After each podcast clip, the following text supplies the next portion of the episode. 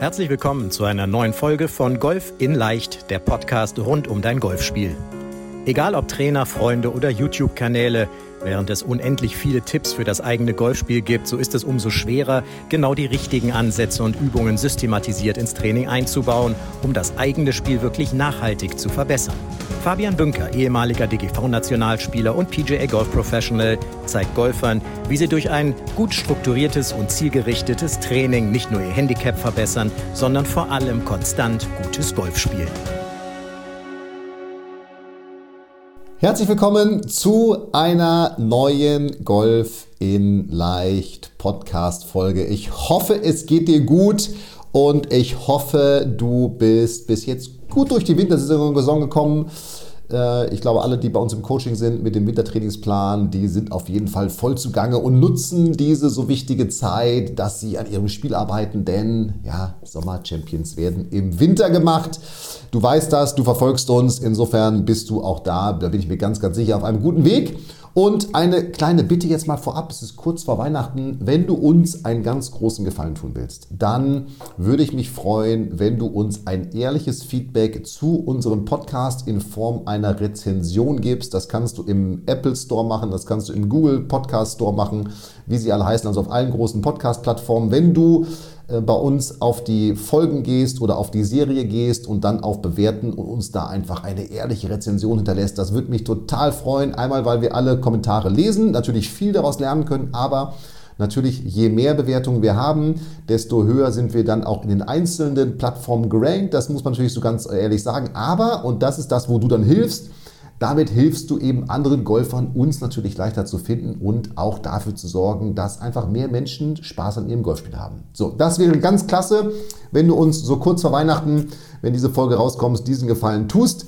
Dafür schon mal vielen, vielen Dank. Und jetzt lass uns reinsteigen oder reingehen in diese neue Folge, denn ich möchte mit dir darüber sprechen, was ja, PGA und auch LPGA Tourstars auf der Driving Range tun, wie sie ihre Trainingszeit verbringen und das kann man immer sagen, naja, die Tourstars und so weiter, aber was eben auch du für dein Training davon lernen kannst. Und du wirst sehen, dass wenn du unseren Podcast schon länger verfolgst, dass ganz, ganz viele Dinge, die ich jetzt gleich hier anspreche, die tatsächlich ich beobachte, wenn man mal auf einem Tourturnier ist oder wenn man auch mal bei Sky, wenn die mal längere Übertragungen haben, auf der Driving Range äh, zeigen, was man einfach sieht, wie dort trainiert wird. Denn ich sag mal, das, was für vielleicht dich das Büro, die Firma ist oder das Homeoffice, das ist natürlich die Driving Range für die, ich sag mal, Golf-Stars, Tour-Stars, PGA, LPGA-Stars, LET, DP World, wie sie auch immer alle heißen, alle Playing Pros, alle Playing Proetten, ist sozusagen, da ist die Driving Range das Büro. Da wird die Arbeit gemacht, da wird das Selbstvertrauen geholt für den Golfplatz, denn natürlich ist dann der Golfplatz das Turnier an sich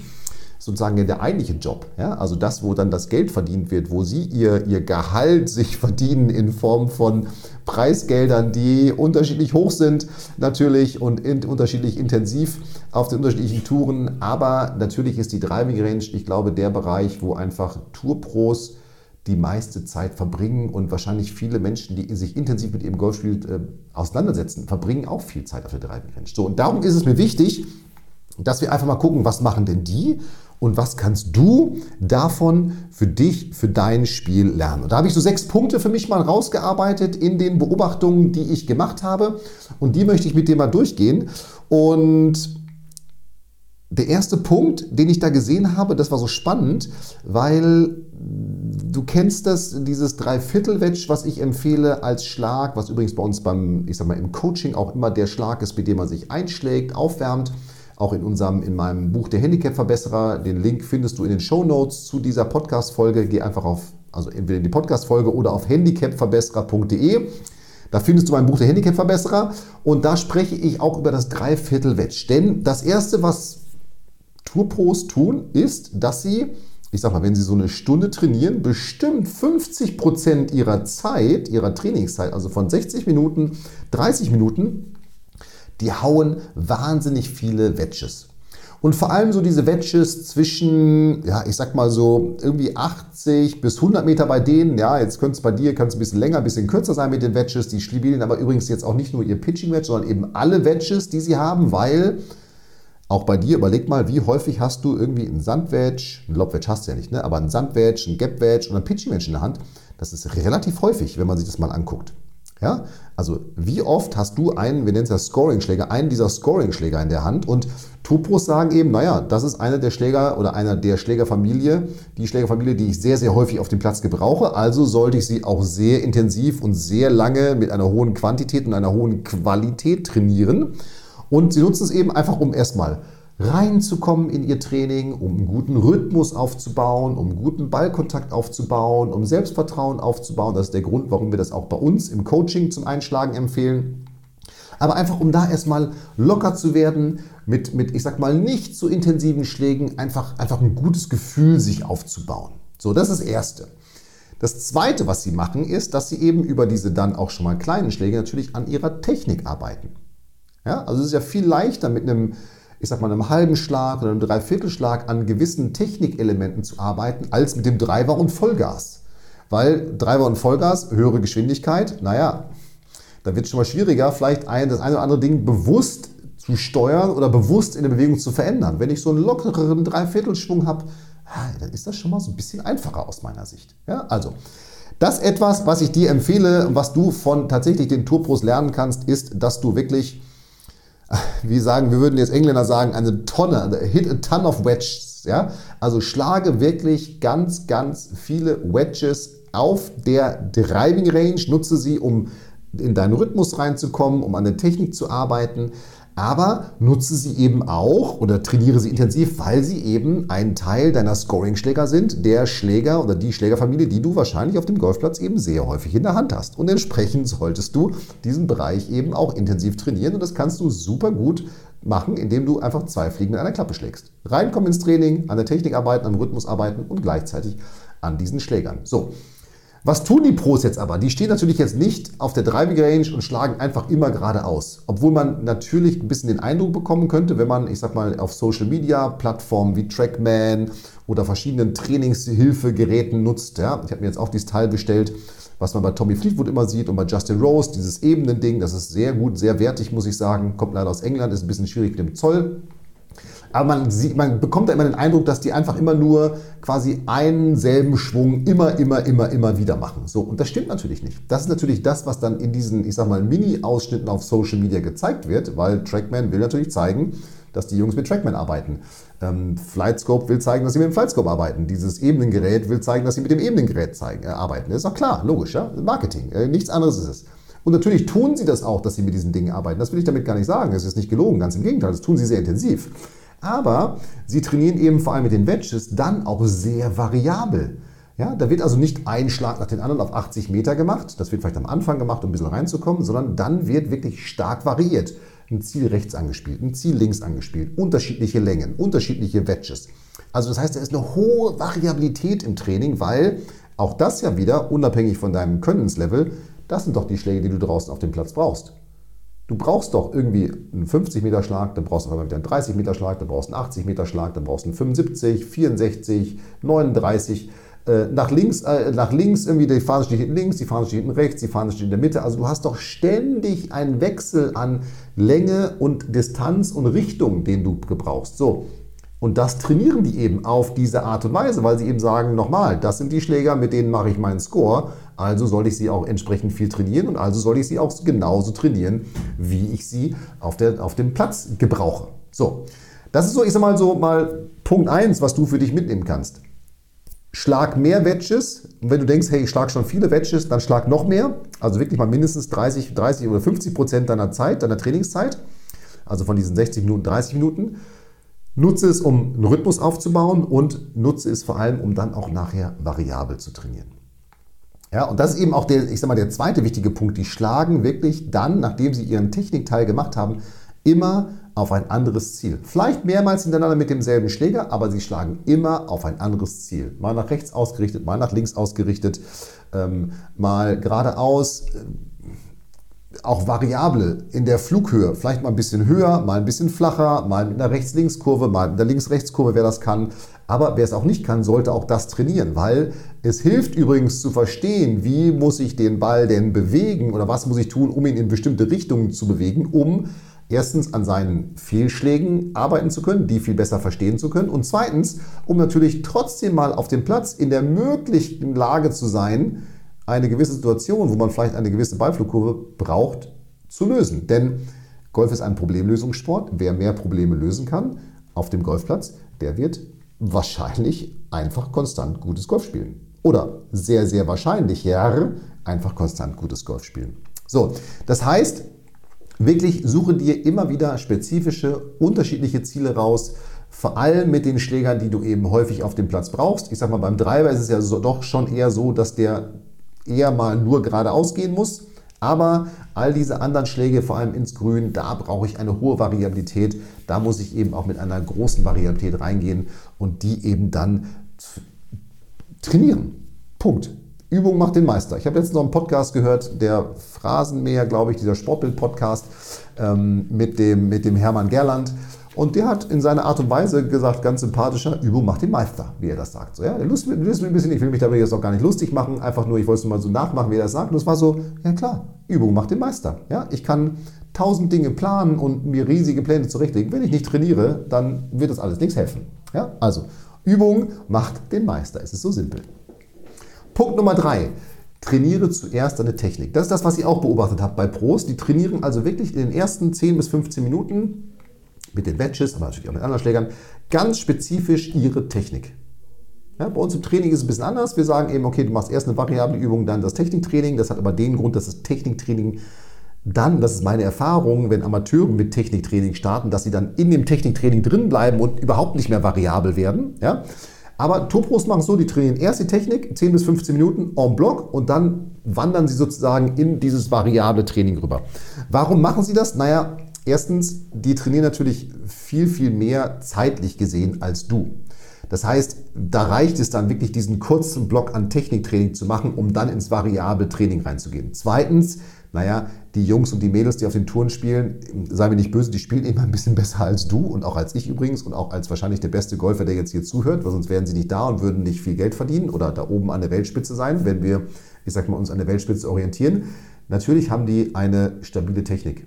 Natürlich arbeiten die auch an ihrer Technik, aber die haben eben nur noch kleine Stellschrauben, an denen sie drehen. Da geht es tatsächlich um Schwungoptimierung. Keiner von denen macht eine Schwungumstellung. Würde ich dir übrigens auch nicht empfehlen, dass du eine Schwungumstellung machst, sondern nur, wenn dann eine Schwungoptimierung vornimmst. Ja, also kleine Stellschrauben drehen die und gehen daran.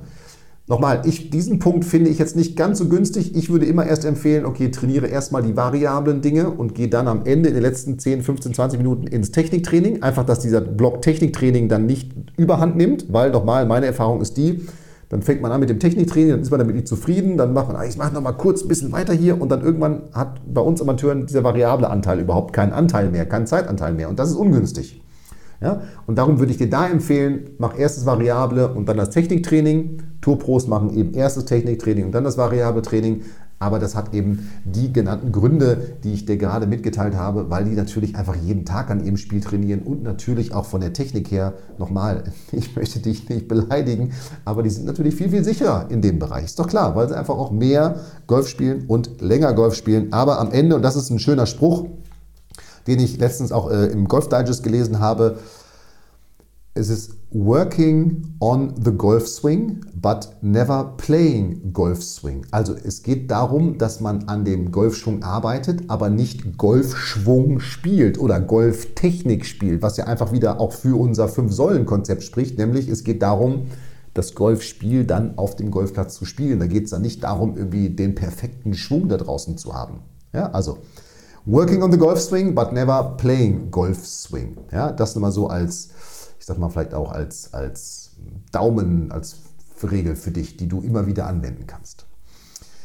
Vierter Punkt. Die Tourpros, das finde ich ganz spannend, ähm, wenn es um den Driver geht, die steigern so sukzessive ihre, ihre Schlägerkopfgeschwindigkeit beim Driver. Das heißt, die sind zwar eingeschlagen, ja? Und wenn die dann mit ihrem Driver anfangen zu trainieren, dann fangen die trotzdem erstmal so mit so ein paar lockeren Schwüngen an. Ja? Also vielleicht auch sogar so vom Tempo her nur 70 Prozent äh, voller, also 70 Prozent Speed, den sie umsetzen können. Einfach um auch da reinzukommen, weil der Driver natürlich für die, für die Jungs und Mädels ein ganz extrem wichtiger Schläger ist. Da zählt noch mehr die Schlaglänge. Bei uns Amateuren zählt eher die Präzision, würde ich sagen, vom Tee. Also, dass du erstmal gucken solltest, dass du mehr Fairways triffst und nicht mit, deinem, mit deinen Fehlschlägen irgendwo im Raff liegst, ja? also den Ball häufiger ins Spiel bringst. Aber auch da wieder, auch da wird dir helfen, wenn du den Driver nimmst, nicht sofort quasi Vollgas und jetzt schicke ich den aber hinten auf die Driving Range, ja, sondern eben auch da dich hinstellen und sagst, okay, ich mache jetzt meine 15, 20 Drives und die ersten 5, 6, 7 Drives, die mache ich erstmal 70% Tempo. Da gucke ich mal, stehe ich denn wirklich auch so, wie ich beim Driver stehen will? Ist das günstig, was ich mache? Und dann steigerst du langsam dein Tempo, um dann die letzten Schläge wirklich mit einem Vollgasschlag zu machen und den dann wirklich, ich sag mal, so wie als wenn du auf dem Platz jetzt wirklich auf einem Loch wirklich Platz hast und da einen wirklich rausschicken willst und Gas geben willst, das wären dann die letzten Schläge. Warum? Einfach nicht nur, um dich langsam reinzusteigern, sondern auch natürlich, um herauszufinden, auf diese Art und Weise, wo ist denn sozusagen dein, dein Bereich, wo du das ideale, den idealen Mix zwischen Schlägerkopfgeschwindigkeit, also Länge und Präzision hast. Ja, dieses Fenster musst du für dich rausfinden und das findest du über diese Übung wunderbar raus. Wahrscheinlich wirst du merken, dass du irgendwo bei so einer maximalen Schlägerkopfgeschwindigkeit, die du erreichen kannst, von, wenn du so 90 Prozent schwingst, dass du dann, ich sag mal, deinen dein Bereich hast, wo du, wo du ideal zwischen Schlaglänge und Präzision ein Zusammenspiel hast. Ja? Wenn du wahrscheinlich 100% Gas gibst beim Driver, dann ist einfach die Streuung zu groß. Ja? Und mit diesen 90 Prozent liegst du dann eben, ich sag mal, auf dem Fairway, vielleicht maximal im Semiraff und kannst den Ball aber weiterspielen. Ja? Also steige sukzessive deine Schlägerkopfgeschwindigkeit auch im Training beim Driver, um reinzukommen, aber eben auch um dieses Fenster zu finden, wo du, wo du, ich sag mal, diesen idealen Mix aus Schlaglänge und Präzision hast. Punkt Nummer 5 ganz viele von euch, und wir haben auch eine Folge darüber gemacht, ähm, oder eine Folge kommt jetzt sogar auch noch zum Thema, zum Thema Launch Monitor. Auch ein Launch Monitor ist bei uns im, im Coaching ganz wichtiger Bestandteil. Ganz viele haben, ich sage mal als Beispiel den Garmin R10. Es wird sicherlich jetzt auch in den nächsten Jahren weitere Entwicklungen geben. Ich bin mir ganz sicher, dass es irgendwann auch am Smartphone eine App gibt, die einen Launch Monitor ersetzt. Die Kameras werden immer besser. Das ist einfach nur eine, eine, eine Entwicklung, die ich sag mal, spätestens in fünf Jahren brauchen wir keine externen Launch-Monitore mehr, sondern haben im Smartphone oder im iPad oder im Tablet äh, die Möglichkeit, äh, Dinge wie den Golfschwung mit Zahlen zu unterlegen und auch den Ball zu tracken. Da bin ich mir ganz sicher, dass das kommen wird. Das ist nur eine Frage der Zeit. So, ganz viele von euch, vielleicht auch du, trainieren mit einem Launch-Monitor. Tourpost machen das auch. Du siehst ja heutzutage, wenn du Sky guckst oder auch, wie gesagt, auf Social Media, dann vielleicht die PGA Tour, die DP World Tour, die LPGA, die LET verfolgst, wenn die diese, ich sag mal, am Anfang der Woche äh, Spieler mal interviewen, die kommen alle mit ihrem Trackman, meistens ist es ein Trackman, auf die Driving Range gelaufen. Wenn die sich einschlagen, haben die einen Trackman. Wenn die sich zum Turnier einschlagen, haben die, haben die ihren Launch Monitor, ihren Trackman dabei. Auch andere Launch Monitore, natürlich. Ich finde, Trackman ist einfach nur das Premium-mäßig auch das allerbeste, was es gibt. Ich habe selber auch einen. Und die haben eben Trackman hinter sich stehen und die nutzen diesen Trackman ganz, ganz oder diesen Launch Monitor ganz intensiv.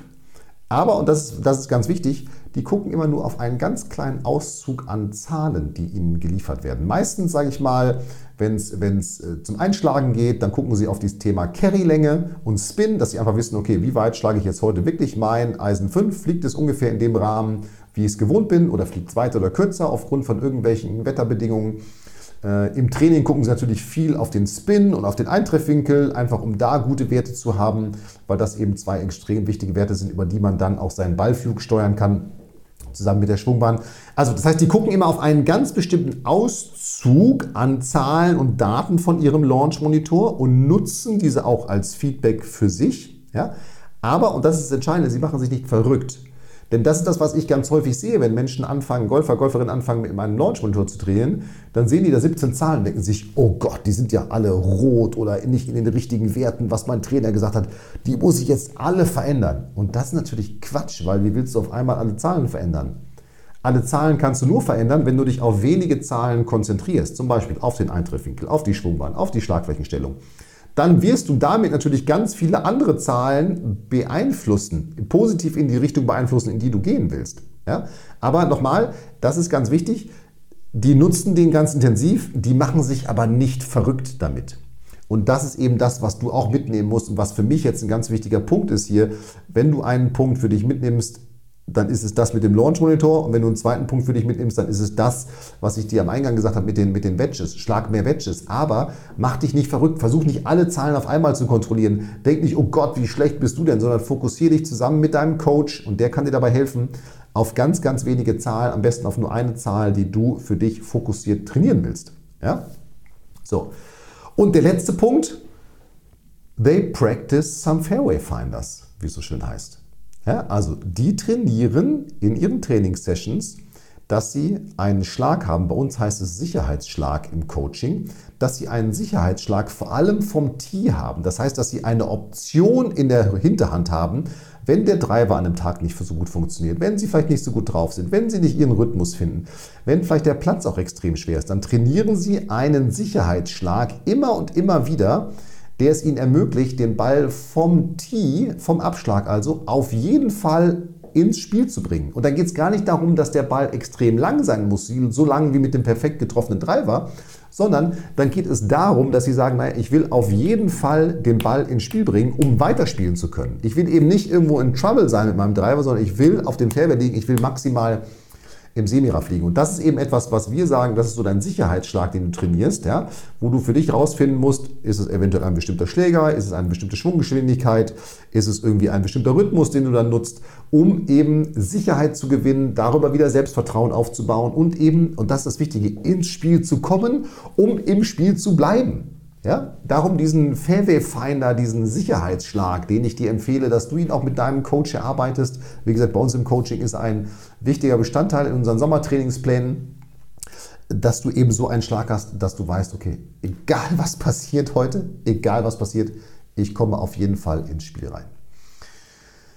So, und das sind die sechs Punkte, die, ich sag mal, ich für mich mal so rausgearbeitet habe, wenn ich so auf den Driving Ranges auch mal bin, hier Porsche European Open etc., das bei Sky mal sehe, wie Tourspieler, Tourspielerinnen ihre Trainingszeit nutzen. Und du hast jetzt schon mitgenommen, du kannst daraus, auch wenn es vielleicht die besten Spieler der Welt sind, du kannst eine Menge daraus für dich mitnehmen. Und ich habe für mich mitgenommen, dass tatsächlich bei uns im Coaching ganz viele Dinge von diesen Dingen, die, die hier, die diese Jungs und Mädels machen, bei uns ins Coaching integriert sind, die wir eben immer wieder aufbauen wollen, weil wir eben wissen, wie wichtig sie sind. So. Und ja, jetzt empfehle ich dir, dass du, dass du, ich sag mal, diese, dass du diese Dinge für dich einmal reflektierst, guckst, was kann ich denn davon umsetzen? Melde dich gerne, wenn du dazu bei uns, wenn du, bei uns, wenn du Fragen dazu hast, wie du es umsetzen kannst. Schreib uns einfach eine E-Mail, hallo at fabianbünker.de. Ja, und dann freue ich mich von dir, von dir zu hören und bin mir sicher, dass du den einen oder anderen Punkt, nochmal, ich habe ja zwei Punkte genannt, das mit den Badges und das mit dem Launch Monitor, wenn das nur zwei Dinge sind, die du für dich mitnimmst, dann hast du eine Menge aus dieser Podcast-Folge mitgenommen und dann hast du auf jeden Fall was von den Tourspielern gelernt. In dem Sinne würde ich sagen, du gehst trainieren, du guckst, was du für dein Spiel tun kannst. Ich freue mich jetzt schon auf den nächsten Montag, auf unsere neue Golf in Leicht Podcast-Folge und wir sehen und hören uns. Bitte bleib gesund, mach es gut. Hier war der Fabian. Ciao, ciao. Vielen Dank, dass du bei der heutigen Folge dabei warst.